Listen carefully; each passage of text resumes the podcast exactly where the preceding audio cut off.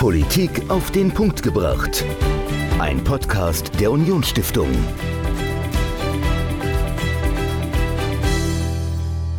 Hallo und herzlich willkommen zu einer neuen Folge von Politik auf den Punkt gebracht. Ich bin Dominik und dieses Mal sitzt nicht Michael mir gegenüber, sondern ein ganz besonderer Gast. Ich freue mich, dass Evgeny Mirinski, Geschäftsführer der Synagogengemeinde Saar, heute hier ist. Und ja, wir wollen natürlich über das sprechen, was in Israel und im Gazastreifen aktuell passiert, aber auch was für Auswirkungen das hier auf Deutschland, auf das Saarland und auf die jüdische Gemeinde hier im Saarland ähm, hat. Der 7. Oktober 2023, das war der Tag, an dem die Hamas Israel überfallen hat, tausende Menschen ermordet und hunderte entführt. Und das hat nicht nur Israel verändert, es hat die Welt verändert und ist bis hier ins Saarland zu spüren. Egal ob Klimaaktivistin Greta Thunberg oder die Fridays for Future Bewegung, die sich zu dem Konflikt äußern, oder ob es Fußballer sind, die wegen ihrer Aussagen auf Twitter bzw. X oder Instagram zu dem Überfall der Hamas und dem Krieg ihre Verträge verlieren. Oder eben nicht. Wir alle sind irgendwie involviert und mittendrin in der Diskussion, ob wir das wollen oder nicht. Und genau deshalb ist es eben wichtig, darüber zu sprechen. Und ja, ich freue mich eben, dass Evgeny Mirinski, Geschäftsführer der Synagogengemeinde Saar, heute hier ist. Hallo Evgeny, schön, dass du dir die Zeit genommen hast, mit uns zu sprechen. Hallo, lieber Dominik, vielen Dank für die Einladung. Ja, Evgeny, vielleicht erzählst du mal ganz kurz ein bisschen was über dich, wer du bist und stellst dich unseren Hörerinnen und Hörern ganz kurz vor. Sehr gerne. Ich heiße Evgeny Marinski, bin 33 Jahre alt, bin 1990 in Kiew in der Ukraine geboren, in Baden-Baden im Schwarzwald aufgewachsen, bin hier zur Schule gegangen, ja, Gymnasium, Bachelor, Master, alle Stationen durchlaufen sozusagen, äh, kam hier vor drei Jahren ins Saarland äh, um eine Promotion in praktischer Philosophie zu schreiben. Und ja, nach zwei Jahren ergab sich bereits die Gelegenheit, hier an der Synagogengemeinde Saar äh, mit der Stelle als Geschäftsführer äh, zu arbeiten. Die habe ich auch angenommen und äh, war für mich eine große Ehre, eine große Freude. Und ja, bin sehr aktiv und sehr engagiert bei der Sache. Sehr schön. Und ähm, jetzt lassen Sie auch direkt über die Synagogengemeinde sprechen. Ähm, die Synagogengemeinde Saar. Äh, wir haben vor kurzem erst Jubiläum gefeiert, 700 äh, Jahre Synag äh, jüdische Gemeinden an der Saar und 1400 in Deutschland. Das heißt, es ist schon wirklich eine alte Gemeinde, die es hier gibt. Und was manche vielleicht nicht wissen, die Synagogengemeinde Saar war die erste jüdische Gemeinde in Deutschland, die nach dem Zweiten Weltkrieg eine neue Synagoge errichtet hat. Ähm, wie bedeutend ist das denn auch heute noch für die Gemeinde? Ja, ganz genau. Also ähm Unsere Synagogengemeinde Saar ist die erste jüdische Gemeinde auf dem heutigen Gebiet der Bundesrepublik Deutschland. Damals lebten so circa 5000 äh, Juden im Saarland, also vor dem Zweiten Weltkrieg. Es gab mhm. 23 Gemeinden, also Synagogen, Bethäuser. Ja, und alle wurden dann in der Reichsburg-Rumnacht ähm, zerstört. Ja. Und unsere Gemeinde wurde zwischen 1948 und 1951 äh, erbaut und zunächst mal mit 50 Mitgliedern also 50 Mitgliedern okay. haben die gegründet, nicht? Und ja. alle anderen sind dann äh, umgekommen, nicht? Ermordet worden. Und es ist auch sehr wichtig, dass die jüdische Gemeinde da ist und Menschen jüdischen Glaubens ermöglicht, ihre Religion auszuleben. Also wir sind sehr bemüht, uns nach außen hin zu öffnen, jüdisches Leben sichtbar zu machen. Mhm. Das ähm, ist ja nicht nur zu sehen, ihr seid präsent im Herzen von Saarbrücken am Beethovenplatz. Äh, man erkennt die Synagoge ähm, sehr klar, wenn man daran vorbeifährt. Das ist eigentlich nicht zu übersehen, was ich schön finde. Aber was Präsenz heißt ja nicht nur, dass man das Gebäude sehen kann. Das heißt, ähm, das, da steckt ja noch viel mehr dahinter. Aber wie schwierig ist es für euch und für eure Gemeindemitglieder denn überhaupt in der Gesellschaft präsent zu sein? Ja, also auf der einen Seite würde ich auch, würde ich sagen, wir sind schon relativ bekannt, wir sind relativ präsent in der Gesellschaft, auch in Wirtschaftskreisen, politischen Kreisen, der Öffentlichkeit. Das ähm, ja, hat damit zu tun, dass wir uns öffnen, sehr viele Veranstaltungen durchführen. Zum Beispiel hatten wir jetzt äh, vor kurzem das Miet-Kletzmer-Konzert mit Helmut Eisel äh, für Schulklassen durchgeführt. Kamen circa 450 Personen in wow. unsere Gemeinde. Das ist schon relativ viel. Wir haben drei bis vier Synagogenführungen wöchentlich für okay. Schulklassen ähm, unsere Clubs, unsere Kurse, zum Beispiel der Schachclub steht allen offen, offen der Armwrestling-Club. Herzlich willkommen, Dominik, zum Armwrestling. Äh, ich bleibe dann, glaube ich, eher Richtung beim Schach, ja. Bleibst beim Schach, sehr gerne. Auch zum Schach, herzlich willkommen, genau. Und ähm, auch unsere Schabbat-Gottesdienste sind offen. Also wir laden jedermann, jeden herzlich ein, am Freitag um 18 Uhr mittlerweile in der Winterzeit zu uns zu kommen, am mhm. Gottesdienst mitzumachen. Äh, auch haben wir ein Alleinstellungsmerkmal, das auch schön äh, mit den jüdischen Filmtagen. Also seit 14 Jahren führen wir die durch in Kooperation mit dem Kino 8,5. Also man kennt uns da schon. Ähm, Wird auch immer wieder gefördert von der Unionsstiftung, die Filmtage. Also auch für uns ist das äh, etwas, wo wir sagen. Danke ich mich nochmal ganz, ganz herzlich. absolut, absolut. Das ist natürlich die eine Seite. Und die andere Seite, da muss man auch ganz ehrlich sagen, also eine Keeper in der Öffentlichkeit zu tragen, ja. ist wirklich zur Mutprobe geworden. Okay. Also ich muss auch von mir ein paar Mal sagen, ich habe die paar Mal vergessen, ich bin ja im Büro oben, da habe mhm. ich sie äh, an und okay. äh, wenn ich dann rausgehe, habe ich, hab ich sie ein paar Mal vergessen, äh, runterzusetzen, abzunehmen. Und da wird man schon angeschaut, so ein bisschen, als käme man vom Mond, sage ich mal. Ja. Und seitdem habe ich schon so eine leise, so eine leichte Keeperphobie, sage ich mal. Also wenn ich rausgehe, dann kontrolliere ich immer drei, vier Mal, ob meine Keeper auch wirklich Aber abgenommen ist. Ist es, ist es denn, also ist es denn einfach nur ein äh, für die Leute ein sonderbarer Anblick, dass sie sagen so, okay, das habe ich jetzt noch nie gesehen oder das ist, äh, wenn überhaupt, dann sehr, sehr selten. Also so würde es mir gehen. Also mir würde es natürlich auch auffallen, denke ich, aber ich fände es äh, toll und, und ich fände es mutig, wenn ich so äh, jemand mit der Keeper äh, sehen würde. Oder ist es, dass du auch wirklich offene Ablehnung oder sogar Hass dann äh, zu spüren bekommst, wenn du mit der Keeper durch die, durch die Gegend läufst? Ja, also ich glaube, für viele Menschen ist das schon sehr befremdlich, also Menschen mit einer Keeper zu sehen, befremdlicher als Menschen im Kopftuch zu sehen. Okay. Nicht? Und bei mir ist das eher, ja, also man möchte dann wirklich nicht angepöbelt werden oder so etwas. Ja, klar, das möchte man natürlich nicht, ja. weil da wird es sicher den einen oder anderen geben, der, der kommen wird und, und äh, ja, einen wirklich. Okay. Ja, das, das, das wäre jetzt genau das Stichwort für meine nächste Frage. Ähm, Hass gegen Jüdinnen und Juden. Ähm, aus, aus welchen Teilen der Gesellschaft kommt der denn eigentlich? Also, wenn du sagst es zwar, du wirst komisch angeguckt und vielleicht passiert nichts oder im Zweifel passiert nichts, aber ihr lebt ja durchaus unter einer gewissen, auch ähm, unter einem gewissen Schutz. Man sieht immer mal wieder auch, dass die Polizei ähm, bei euch vor, de, vor der Synagoge steht. Eine Zeit lang war das, also ich erinnere mich, als ich angefangen habe zu studieren, 2008, 2009, äh, standen ihr noch regelmäßig äh, am Beethovenplatz ähm, und haben da quasi ja, Wache geschoben Absolut, äh, ja. vor, vor eurem Haus. Das hat ja einen Grund. Also es gibt diesen Hass, aber aus welchen Teilen der Gesellschaft kommt der? Ja, ähm, ich würde sagen, zunächst mal von denen, die noch nie mit Juden gesprochen haben oder ganz, ganz selten. Äh, zunächst mal von denen, die Juden nicht kennenlernen konnten, ja, also die noch nie in Israel waren. Ja, das ist ja, was man nicht kennt, dem misstraut man und ist dann auch viel empfänglicher für Verschwörungstheorien. Nicht? Also das wissen wir ja auch von vielen Flüchtlingen, ja. Also am lautesten wird geschrien, keine Flüchtlinge, keine Flüchtlinge, wo es am wenigsten Flüchtlinge gibt. Ja. Nicht? Und äh, ähnlich verhält es sich auch, glaube ich, ähm, ja, mit, mit dem Antisemitismus. Und dann muss man natürlich auch ganz klar sagen, von Anhängern von Organisationen wie Hamas, ja, oder Samidun, ja, also ähm, hat sich das denn in den letzten Jahren verändert? Also ich denkt man gerade hier in Deutschland, wenn man an Antisemitismus denkt, denkt man natürlich zuerst mal an, an Neonazis, Rechtsradikale, ähm, also an die politisch extremen Ränder, die einen klaren Hass gegen Juden historisch begründet oder wie auch immer sie das begründen, äh, aber das wäre so der erste Gedanke. Hat sich das in den letzten Jahren verändert? Du hast ja auch gesagt, ja, viele, viele Ausländer ähm, bringen mittlerweile antisemitische Vorurteile mit. Ganz genau, ganz genau. Also wir haben ja auch, Deutschland hat sehr viele Flüchtlinge aus, auch aufgenommen mhm. und viele von denen sind auch tatsächlich antisemitisch oder anti-Israel Israel, oder israelfeindlich eingestellt. Ja, so, ja. Und vor allem dieser Israel-bezogene Antisemitismus, der ist vor allem im Kommen und der wächst auch jetzt natürlich auch durch die, durch die kürzlichen Ereignisse, durch den Krieg natürlich, ist er sehr stark im Kommen. Ja. Also sind es tatsächlich gar nicht mehr so diese, diese alten Vorurteile, die man, weiß ich nicht, aus den Geschichtsbüchern noch irgendwo äh, herkennt, diese seltsamen und kruden Verschwörungen,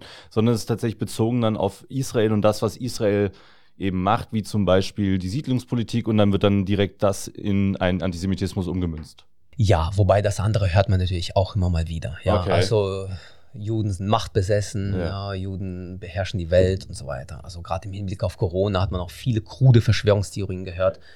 Aber der Israel-bezogene Antisemitismus, der ist halt jetzt wirklich so exponentiell im Kommen. Mm. Okay. Was, was macht ihr oder was könnt ihr denn machen, um diesem Hass zu begegnen? Bildung.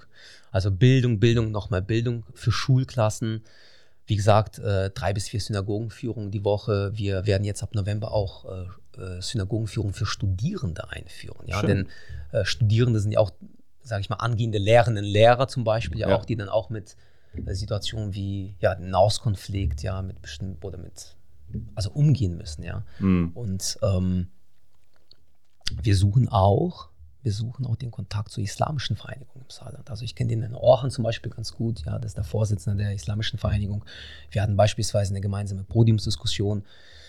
Also wir scheuen diesen Kontakt nicht. Mhm. Und ähm, da vielleicht gerade einhaken, wie verlaufen denn diese Kontakte? Also, wenn du sagst, du, du kennst ihn, äh, du stehst mit ihm gemeinsam auf einer Bühne, Seid ihr euch denn da auch einig oder gibt es da trotzdem irgendwie großes Konfliktpotenzial und man muss irgendwie große Wände erstmal einbrechen, um überhaupt aufeinander zugehen zu können?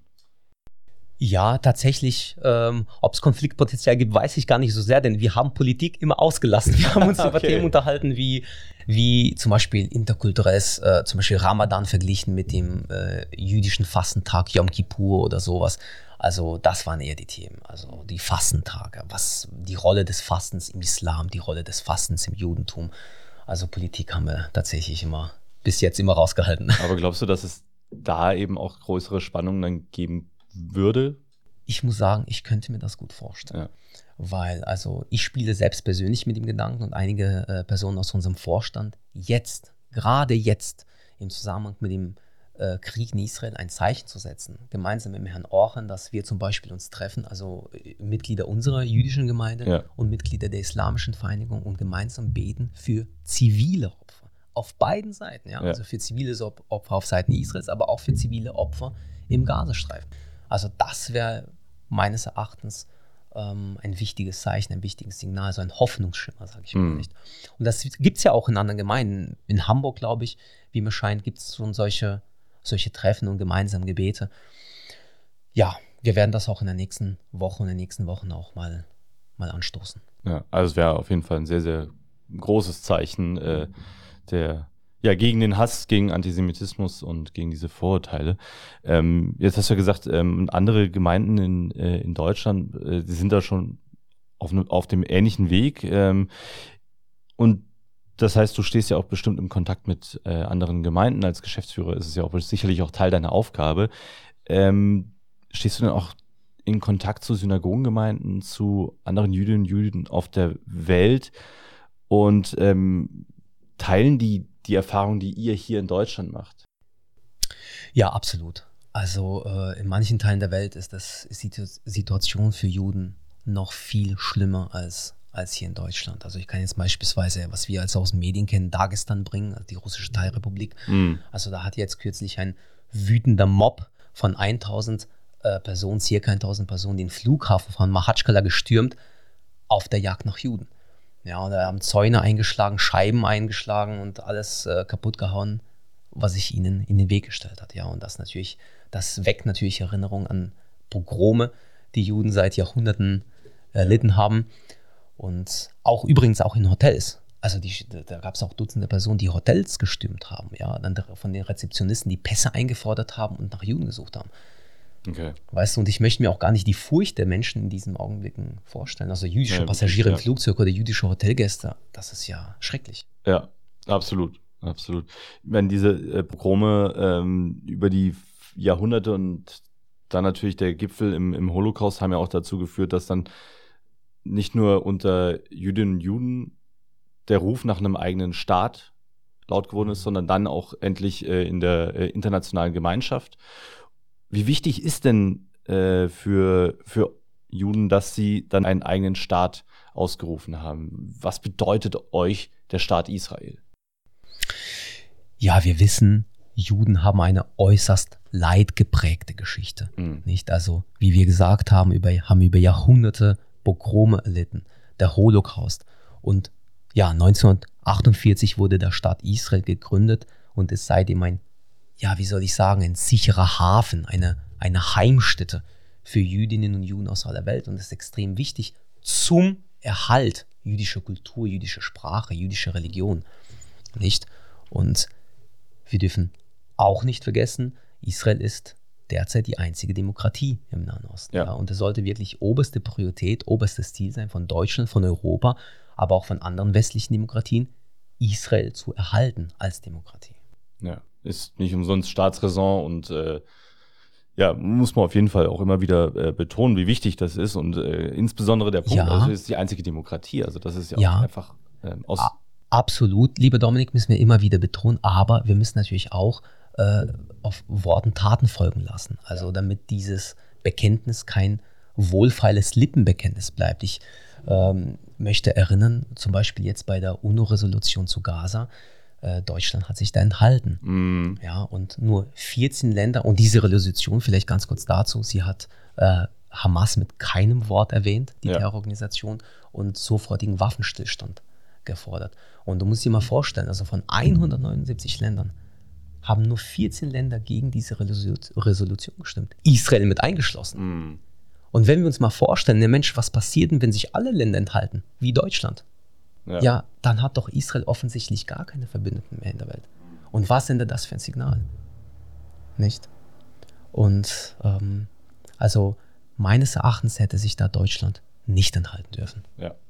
Also ich, ich, ich bin da äh, persönlich ganz bei dir. Es ist ähm, wichtig, auch nie, nicht nur, wie du sagst, äh, zu sagen, Israel hat äh, das äh, hat ein Existenzrecht, sondern das auch zu unterstreichen, zu unterstützen.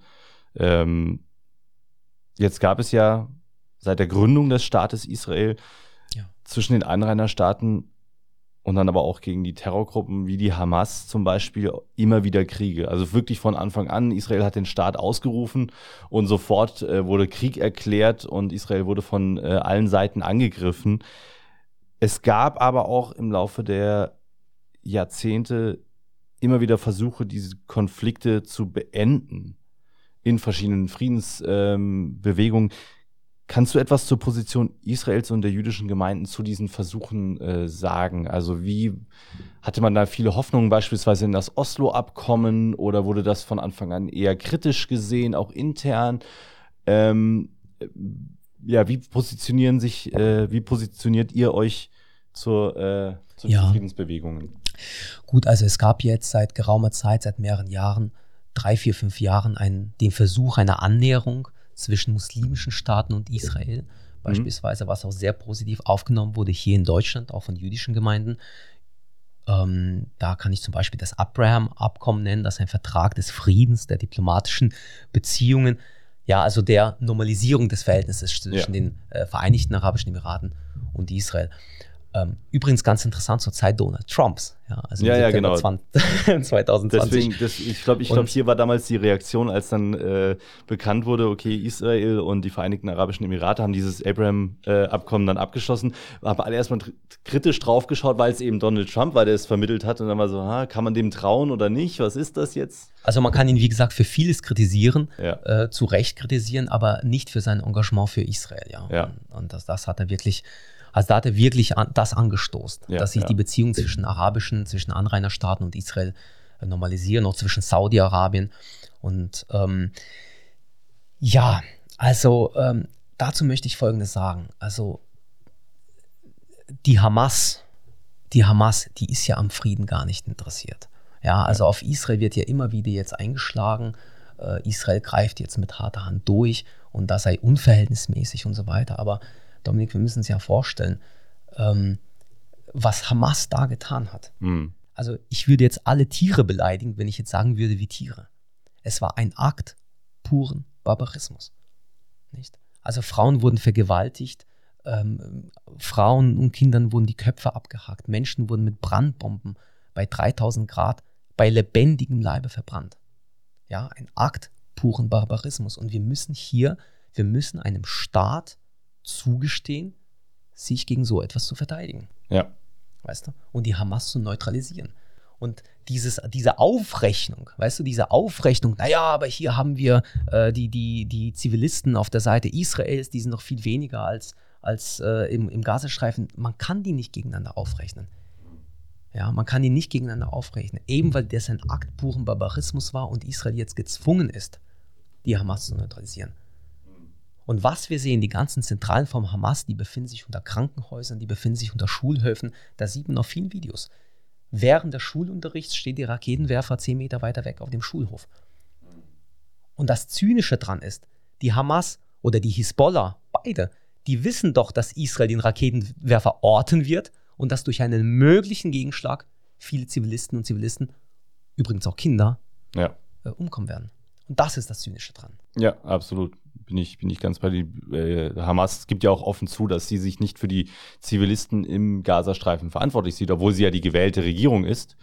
Ähm, aber sagt, nein, das, äh, also die Behauptung, die ich jetzt äh, von einem äh, Hamas-Sprecher ausgesprochen gehört habe, war, 75 Prozent der Bevölkerung in Gaza sind ja Flüchtlinge. Ähm, auch eine sehr seltsame Einteilung der eigenen Bevölkerung. Ähm, und weil sie Flüchtlinge sind, ist die UNO dafür verantwortlich und nicht die Hamas. Also das ist, dann nimmt der Zynismus ja nicht nur gegenüber Israel äh, äh, besondere Formen an, sondern auch gegen ja, der eigenen Bevölkerung. Und das ist ja, also ja, ich, bin- ich, bin, da, ganz- ich bin da ganz bei dir. Ähm, das ist wirklich, wirklich perfide. Ähm, aber glaubt ihr denn, um nochmal bei diesem Thema Friedensbewegung zu, äh, zu bleiben, glaubt ihr denn, dass es noch irgendwann mal eine oder ich frage, ich frage anders, ähm, was müsste denn geschehen, damit ein Friedensabkommen, damit ein Frieden im Nahen Osten irgendwie möglich ist? Was müsste, welche Voraussetzungen müssten dafür geschaffen sein? Ähm, ja, welche Voraussetzungen? Man sollte, man, weißt du, ich habe jetzt am Landwehrplatz äh, vorletzten Samstag beobachten können, wie 300 Menschen skandiert haben, ähm, From the river to the sea, Palestine will be free. Weißt du, Dominik, und from the river to the sea bedeutet vom Jordan bis zum Mittelmeer. Und Israel liegt vom Jordan bis zum Mittelmeer. Ja. Was, was heißt das? Das heißt, mit, diese Parole bedeutet nichts anderes als die Auslöschung des Staates Israel. Davon müsste man, abko- äh, äh, davon müsste man wegkommen, von dieser Intention. Du kannst doch nur mit dem anderen dich an einen Tisch setzen und friedlich verhandeln und zu einem gütlichen Ergebnis kommen, wenn man zu einem Kompromiss bereit ist. Aber äh, Parolen wie From the River to the Sea sehen ja keinen Kompromiss vor. Das ist doch das Problem. From the River to the Sea, Palestine will be free, sieht kein Kompromiss vor und keine Zwei-Staat-Lösung. Davon ist nicht die Rede. Nicht? Die Rede ist von einem einzigen Palästina-Staat, vom Jordan bis zum Mittelmeer. Und so kannst du ja nicht verhandeln. Ja. Das müsste passieren, damit es Frieden herrscht, ja, dass beide Seiten bereit sind, beide Seiten bereit sind zu einem Kompromiss. Kompromisslos war ja auch wirklich dieser, dieser Akt am 7. Oktober selbst. Du hast es ja eben sehr äh, eindrücklich auch geschildert, was, was da geschehen ist. Wie hast du den 7. Oktober denn persönlich auch erlebt? Ja, also ähm, ich war da, glaube ich, wandern mit meinem Bruder und da hat mich äh, ähm, mein, mein, mit meinem jüngeren Bruder war ich wandern, mein älterer Bruder hat mich angerufen, hat mir davon erzählt. Also ich war direkt im Schockzustand. Ich Mhm. war im, einfach im Schockzustand. Ja, und äh, haben natürlich auch sofort versucht, unsere Verwandten äh, in Haifa zu kontaktieren. Gut, Ja. in Haifa ist man mehr oder weniger, sage ich mal, jetzt sicher, wobei die natürlich jetzt auch in ständiger Angst leben vor, vor den Angriffen aus dem Norden. Nicht? Hm. Und äh, mein Handy klingelt ununterbrochen. Ich bin in Kontakt, also mit allen. Es gibt in unserer Gemeinde kaum jemanden, der nicht Verwandten hätte in Israel. Ja, kaum jemanden, der nicht betroffen wäre. Ja. Und ähm, klar, wir befanden uns absolut alle im Ausnahmezustand. Ja. Du hast es als Schockstarre äh, beschrieben, jetzt den ersten Moment. Und trotzdem hast du vorhin erzählt, ihr als Synagogengemeinde bietet weiterhin Führungen an. Ihr wollt das ausbauen, ihr wollt auch den, ihr sucht aktiv den Kontakt zu äh, den Vertretern der, der muslimischen Gemeinden äh, hier im Saarland. Wie nehmt ihr als Synagogengemeinde diesen ganzen Diskurs rund um den Krieg jetzt auch wahr und wo seht ihr da eure Rolle und was wollt ihr auch aktiv machen? Vielleicht kannst du das nochmal ähm, genauer er erläutern.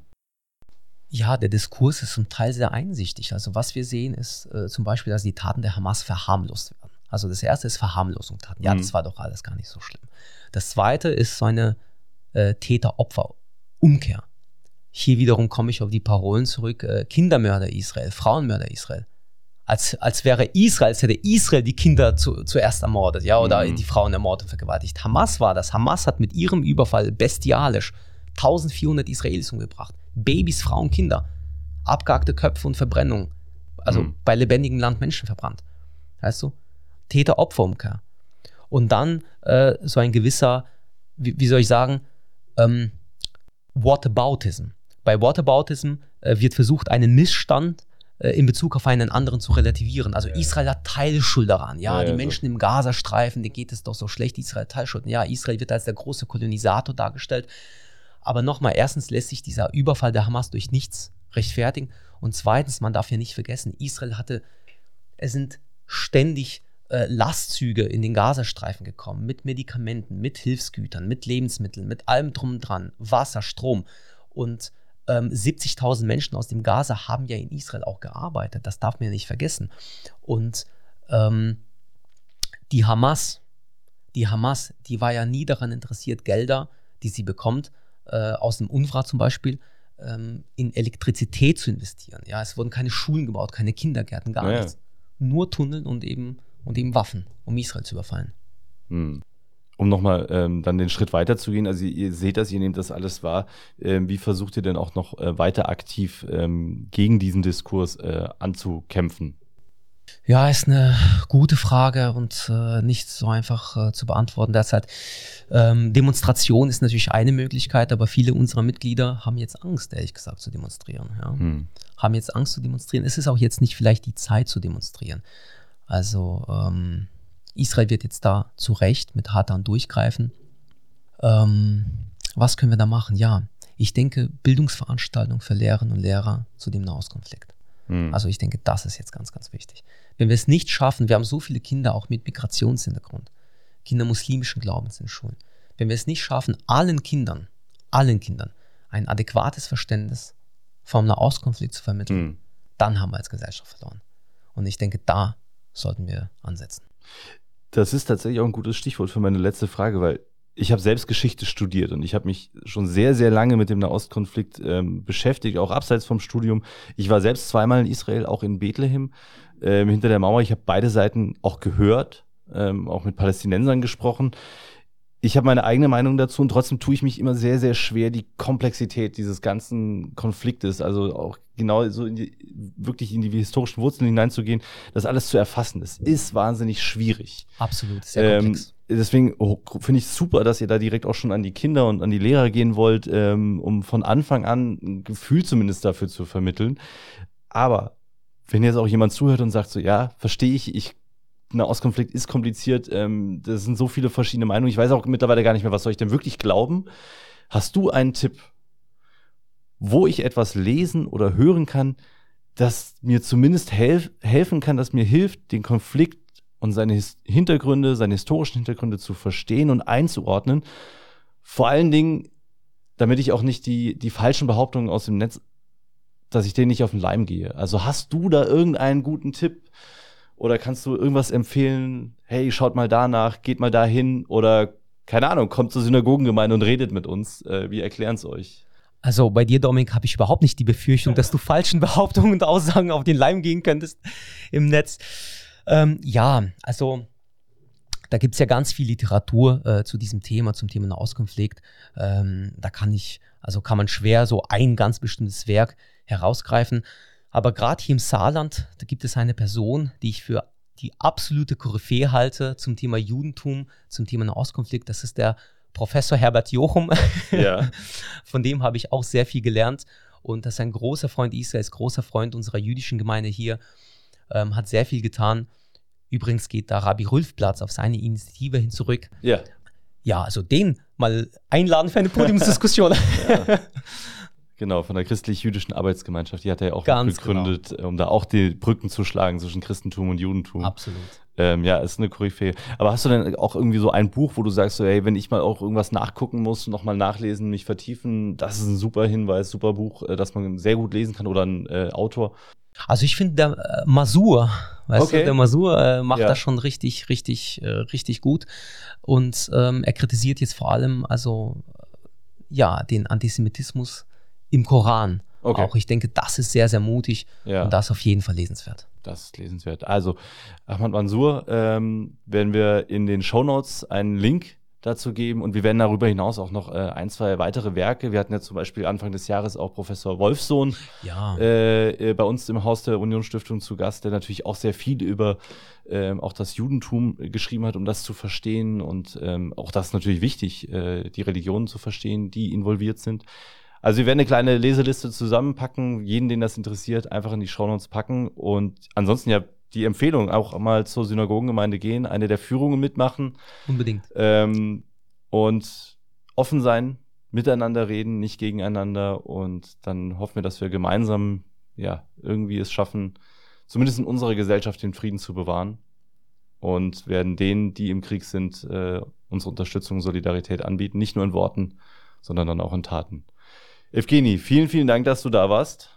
Sehr gerne, vielen Dank. Und ähm, ja, in den Shownotes findet ihr natürlich auch Kontakt und Informationen zur Synagogengemeinde.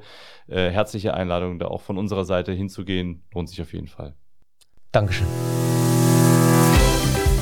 Politik auf den Punkt gebracht.